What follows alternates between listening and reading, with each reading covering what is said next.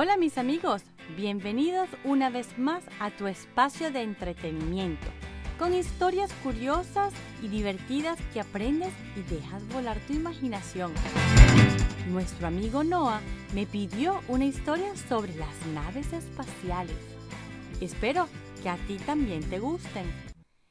¿Sabían que en Medellín, Colombia, 24 niños escribieron poemas e historias sobre el espacio y las enviaron a la NASA? A los de la NASA les encantaron estas cartas y decidieron invitarlos al Centro Espacial Kennedy en Cañaveral. La creadora de este lindo proyecto fue la profesora Diana Lucía Restrepo, quien quiso mostrarle a ese grupo de niños que hay maneras diferentes de lograr el éxito en la vida, soñando y trabajando mucho. ¿Tú qué piensas? Y como en Somos Niños creemos en los sueños, vamos a correr esa imaginación. Les voy a contar de la primera vez que me subí a una nave espacial. Era una noche fresca, caliente, pero agradable. La brisa movía las ramas de los árboles y estábamos ya listos para dormir. Mi mamá ya nos había contado una historia y nos había dado su beso de buenas noches, cuando de repente escuché que alguien tocaba la ventana. Al principio pensé que eran las ramas chocando, pero la segunda vez me empezó a dar miedo, así que llamé a mi mamá. Mami, mami, alguien está tocando la ventana. Tranquila, déjame revisar. ¡Oh! Mira quién es. Nuestro amigo. ¡Es Manzanino! Hola, tanto tiempo. ¿Qué haces por aquí a estas horas? ¿Sabes que esta es la hora de dormir de las niñas? Sí, pero ustedes son mis únicas amigas de este lado de la Tierra. Y mi nave se accidentó. Necesito arreglarla para llegar pronto a casa. Uy, Machanino, yo no sé cómo puedo ayudarte.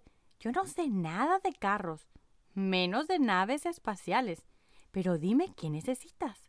Lo primero que me pidió fue esconder su nave.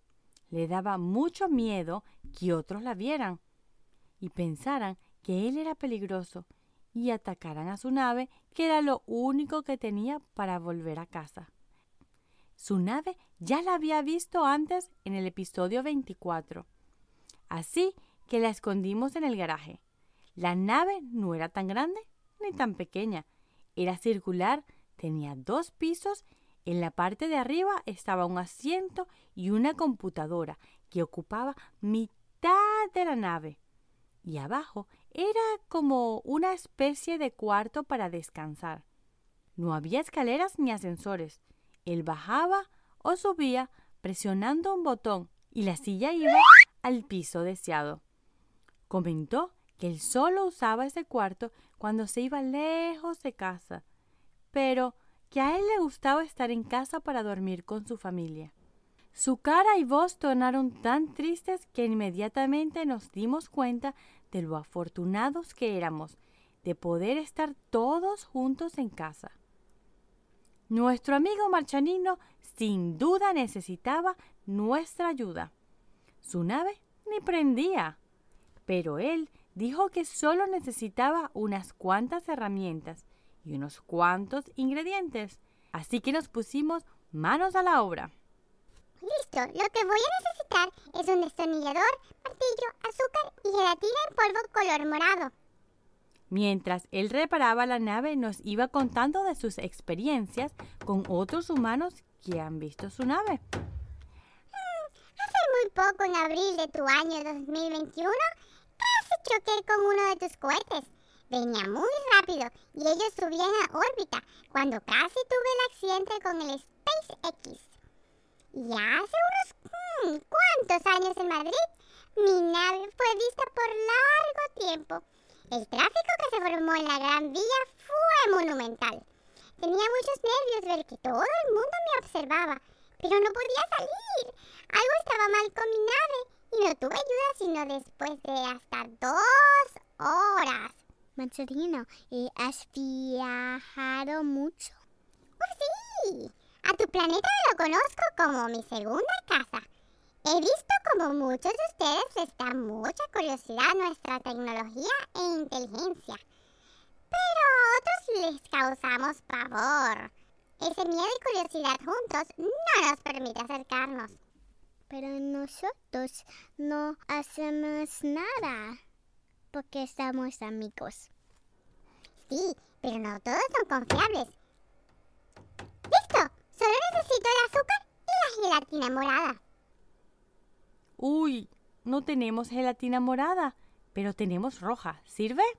No, tiene que ser morada. Nuestra misión seguía. Era muy tarde y ninguna tienda estaba abierta, pero teníamos que resolver para que nuestro amigo pudiese volver a su casa lo antes posible. Confío en mi vecino, le podemos preguntar.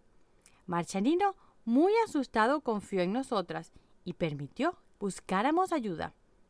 Mi vecino no nos creyó para qué necesitábamos gelatina morada a tantas horas de la noche, pero igual nos ayudó. Eso sí, no quiso ir a verificar si era verdad que teníamos un amigo de otra galaxia arreglando su nave en nuestro garaje. No tenía gelatina morada, pero sí azul. Y aquí y en todas las galaxias, rojo y azul forman morado. Así que las mezclamos y listo, teníamos nuestro último ingrediente, gelatina morada en polvo. Marchanino inmediatamente agregó la mezcla dentro de un compartidor y terminando se alistó para irse, sin antes voltearse y decir, Gracias mis amigas terrestres de estos años. Las veré pronto. Bye, bye. Adiós.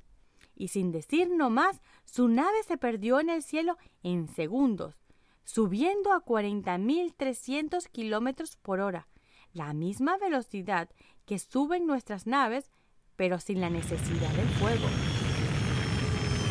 Y esta es mi pequeña historia de la primera vez que me subí a una nave espacial. No viajé en ella, pero seguro cuando mi amigo Marchanino tenga una nave más grande, nos llevará de paseo.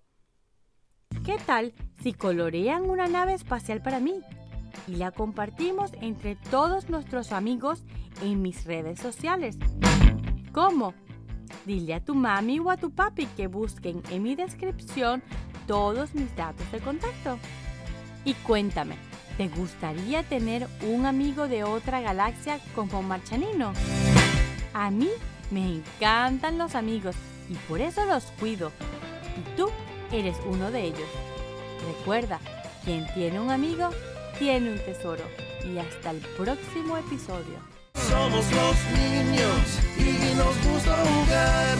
¡Niños!